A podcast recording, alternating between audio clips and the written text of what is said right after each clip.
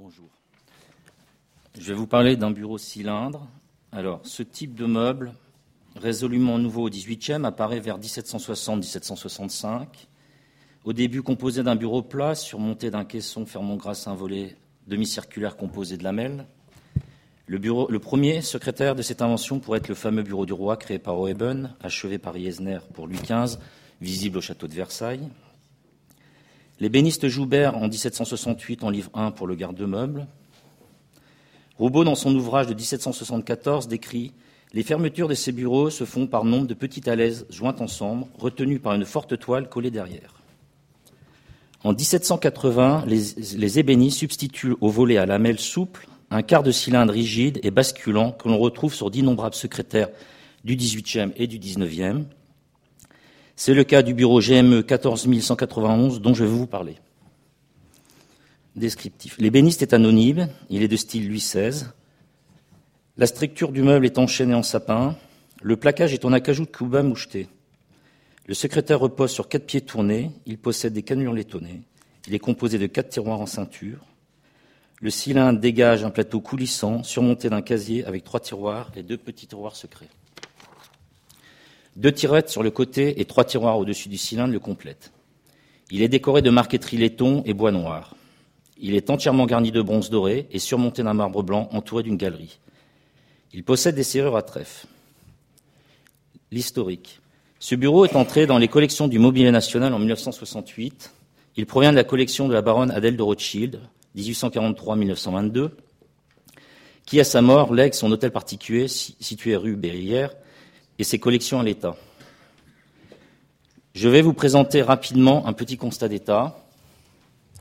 Donc, comme vous pouvez le constater, le bureau cylindre est arrivé dans un état de détérioration avancée. Traverse cassée, caissons disloqués, soulèvement de plaquage, assemblage cassé, éléments de marqueterie manquants. Là, marqueterie manquant, soulèvement de marqueterie, les côtés sont fendus, la traverse est déchirée. Après concertation, il a été décidé que ce meuble retrouve sa fonctionnalité.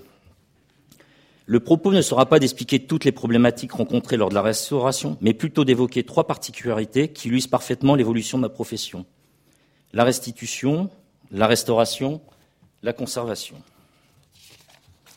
En ce qui concerne la restitution, je prendrai comme exemple un élément de marqueterie manquant. Non, non. Cette reconstitution été possible grâce au décor existant sur le côté droit du meuble. J'ai procédé au relevé exact du motif que j'ai ensuite collé sur une plaque de laiton, puis découpé à l'aide de, des outils traditionnels du marketeur, chevalet, boc-fil. Puis j'ai découpé pièce par pièce les parties de bois noir que j'ai incrustées dans le laiton.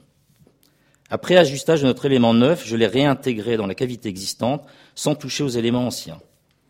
Cette opération permet de conserver un maximum de décor et de rendre la lisibilité à l'œuvre.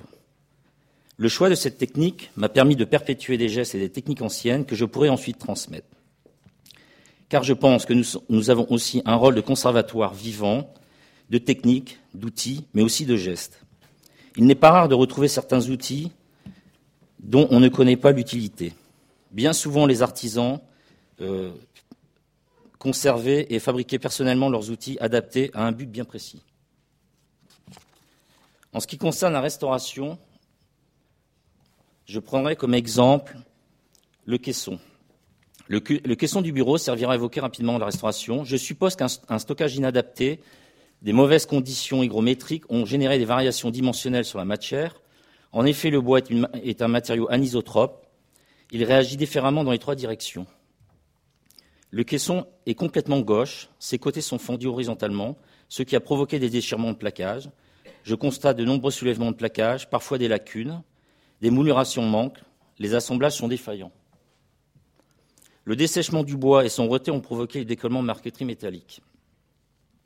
Pour intervenir sur les caissons, je l'ai entièrement démonté afin de réparer les assemblages cassés. J'ai stabilisé les fentes sur le côté du bureau, recollé les soulèvements du plaquage à l'aide de colle d'origine animale, comblé les lacunes. J'ai ensuite procédé au remontage du, du caisson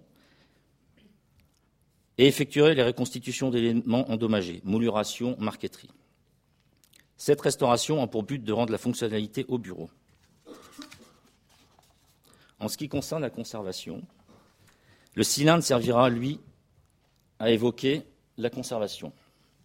J'observe que le cylindre est gauche, il est complètement déformé, il est creux, il ne coulisse plus dans l'espace qui lui est imparti.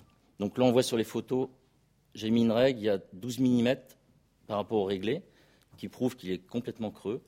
Les gabarits prouvent qu'il est complètement déformé, et même par rapport à la structure d'origine, donc on voit qu'il sort. Il a été décidé de ne pas toucher à ce cylindre, donc c'est pour ça que je parle de conservation. Donc pas de dépose de plaquage, pas de travail sur la massif, donc on, ne touche pas du tout au cylindre. Plusieurs possibilités s'offraient à nous. Ne plus utiliser ce cylindre, présenter le meuble fermé ou ouvert, donc type muséal. Après un temps de réflexion et le souhait de rendre fonctionnel le cylindre, j'ai procédé à des relevés à l'aide de gabarits en carton qui m'ont permis d'expérimenter des clés de coulissage. L'ajustage particulier des clés a aidé le cylindre à recoulisser. Mais malgré tout, le cylindre continue à se déchausser de ses rainures. Il m'est paru opportun de coller des petits patins, des petits patins en acajou que j'ai ajustés sur les, champs du cylindre qui obligent celui-ci à se repositionner dans son espace d'origine et à rééquilibrer le jeu, ce qui permet à l'arrivée aussi d'avoir un côté esthétique. Lors de la remise en place du casier intérieur est apparue une troisième problématique. Le cylindre déformé et creux bloque contre le casier, lors du coulissage, à cause des 12 mm que je montrais tout à l'heure. Après réflexion, j'ai décidé de coller une alaise en acajou sur la totalité du caisson haut, ce qui permet de surélever le caisson et de gagner du jeu nécessaire au bon fonctionnement du cylindre et de ne plus percuter le casier intérieur. Tous ces, éléments ajoutés ont été collés avec une colle réversible afin de permettre un redémontage facile dans le futur si nécessaire.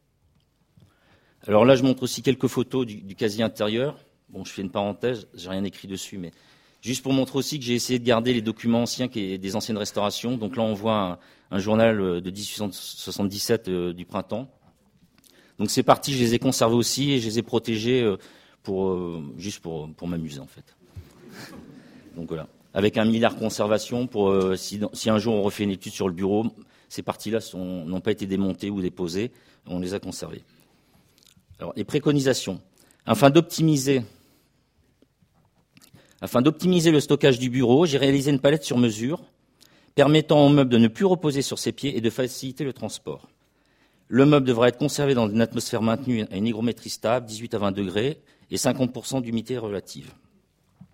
Pour conclure, avec ces trois approches, restauration, restitution, conservation, le bureau GME 14191 a retrouvé son usage tout en conservant le maximum d'éléments anciens.